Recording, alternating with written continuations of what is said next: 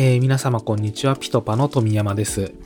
今回ですね、また、えー、リスナー様の方からですね、ご質問をいただいておりまして、えー、そちらに回答していこうかなと思います。今回いただきましたのは、ニックネーム、のんさん。小川先生、富山さん。毎回ポッドキャストの更新をありがとうございます。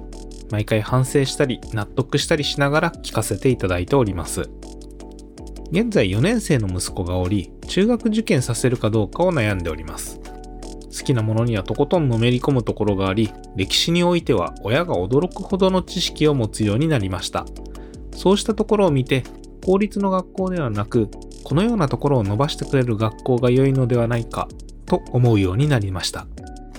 ただ、ある記事に自分のことは自分でできない子は中学受験に向かないとあり、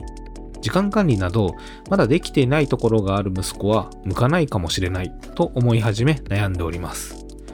私自身中学受験しましたが大変苦しく楽しくなかった思い出しかなかったことも悩む理由になっています。どのような子であれば中学受験した方が良い。また、息子のように好きなものにのめり込む子の育て方でこうした方が良い。などのアドバイスいただければ幸いです。ということで、えー、のんさん、えー、ありがとうございます。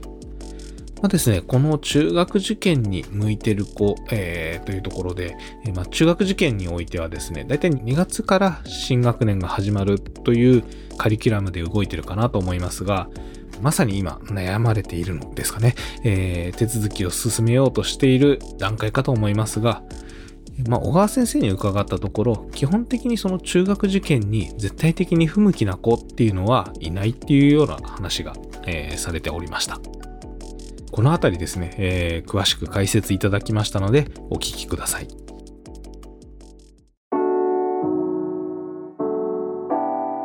はい、そうですね。いくつかの要素に分かれますけど、まず、中学受験に向く、向かない子、よくね、なんかそういう言い方しますけど、ええ、結論から言うと、誰がやってもいいです。中学受験。で、大事なことは、そのお子さんに合わせた中学受験の進め方を周りの大人たち、まず親が中心ですけど、塾の先生もそうでしょうし、学校の先生との関連でもそうでしょう。周りの大人たちがどのようにそのお子さん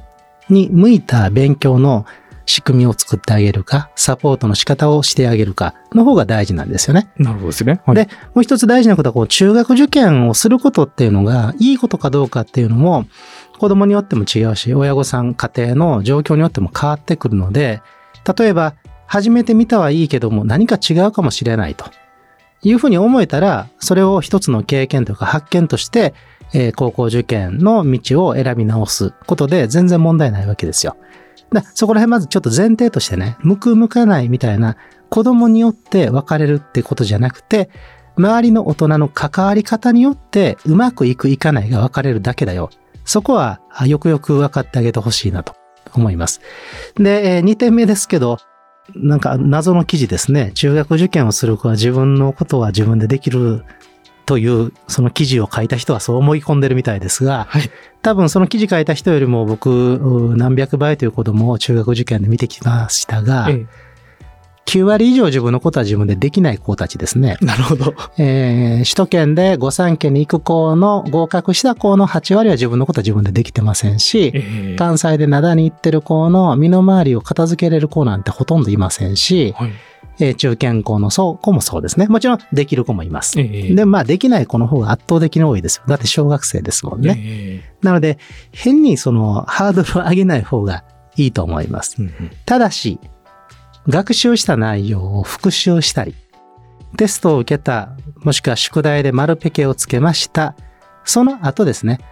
罰がついた、もしくは分かっていないことが判明した、忘れていたことが判明したときに、そこから目を背けて、えー、次の追加の学習をすることを嫌がる。どうしても自分の思う通りでしかやりたくないという気質が強い子の場合は、ちょっと苦労するかもしれませんね。なるほどですね。うん。やっぱ学び取る部分の効率が悪いですし、結果的に本人の成長のタイミングと中学入試の入試本番の日とが合わなくて、あと1年後だったら、この子の気持ちの成長と入試はあったけど、残念ながらその子の6年時点では入試とは合わなかったね。そういうことは起き得ます。はい。はい。だからまあこの自分のことは自分でっていう話にもあまり縛られなくていいんだけども、その子自身が中学受験の学習サイクルの中で、えー毎週毎週の勉強を身につけていけるかどうか。はい。そこのやり方が見つかってくるか、気持ちの上で前に進めるか次第で、これも判断すればいいのかなと思いますね。でご相談者は4年生、現在4年生と。そうですねということは、年が変わっても5年生と。うんまだまだ、まさに今現在学び方を見つければいいタイミングなので、うん、今お話しているようなところ、この子に合った学び方ってどうかなっていうところで、え環境を作っていってあげればいいんじゃないかと思います。で、えー歴史がすごく好きで知識が増えたのが、知識を取り入れることが好きなお子さんということみたいですから、関心のある部分の知識が増えるんでしょうけど、一方でその関心がない分野と関心がある分野のメリハリというかね、好き嫌いが結構はっきり分かりやすい子だろうなっていうのも思いますよね。はい。そうすると国産理社4科目の点数の取り方っていうのもおそらくムラができてくるはずです。じゃあそれを均等に全科目をできるようにさせるのか、それとも本人の長所を活かす形で伸びるところは伸びるに任せて、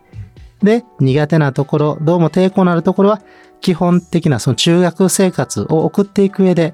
えー絶対に必要な土台となる学びはしつつも、あまり応用問題までは欲張らない。うんというような、あー割り切りをしていくというのも望ましいかもしれませんね。うんうんというところで、お子さんに合ったあー学習の組み立て方っていうのをこまめに研究してあげながら、5年生のそうですね、夏ぐらい、夏休みぐらいには、うちの子はこういう風な学びが向いていて、科目の特性としても、どこで取って、どこは少々取れなくてもいいよねっていう学びでやっていこうかな。そんな大きな方針が見つかっていくと楽しい受験ができるんじゃないかなというふうに思います。最後に、のめり込むことが好きなお子さんは、時間が経つということについて、あまり細切れにされることを好みません。どっぷりとハマりたいはずです。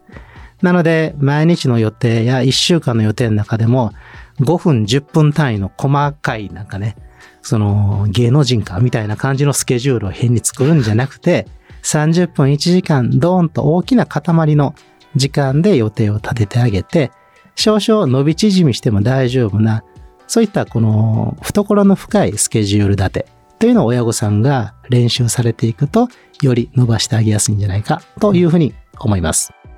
はい。ということで、この子の場合どうしようというのを模索して頑張ってあげてほしいなと思います。なるほどですね。まあ、この方自身が中学受験した時はすごい大変で苦しい思い出しかなかったっていうようなところがある。まあ一言で言うと、ええ親と先生が下手だったってことですよね。なるほどですね。ええうんじゃあ、どちらかというと、この経験を通して楽しい思い出にさせてあげるっていうところを作ってあげられるかっていうのそうが、ですそうですやはり大人側の対応する。やってあげながら、当時の子供だった時の私も、えー親や先生たちがこんな風に関わってくれた幸せだったのにな、なんてことを思いながらね、ええうん、我が子にはできればその経験をプラスに活かしてあげてほしいですね。なるほどですね。わかりました。はい、えーいかがだったでしょうか。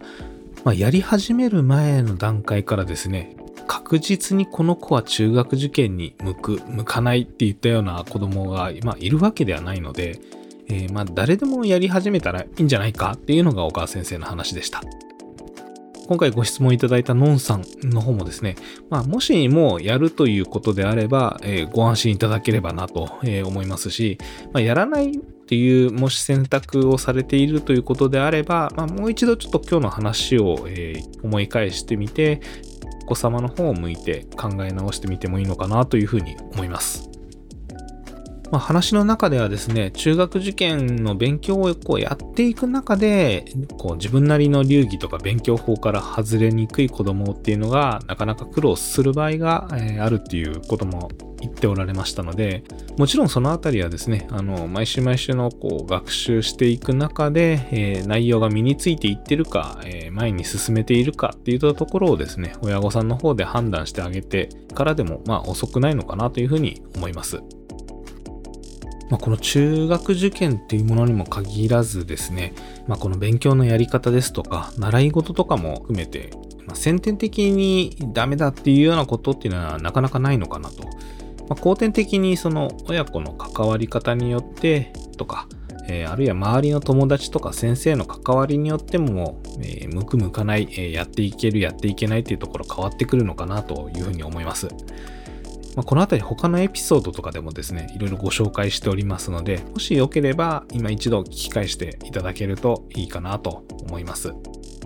ま、もちろんですね、その経済的事情ですとか、えー、地理的な関係とか、まあ、環境面でですね、どうしてもこう断念せざるを得ないっていうこともあるかと思いますけれども、それ以外で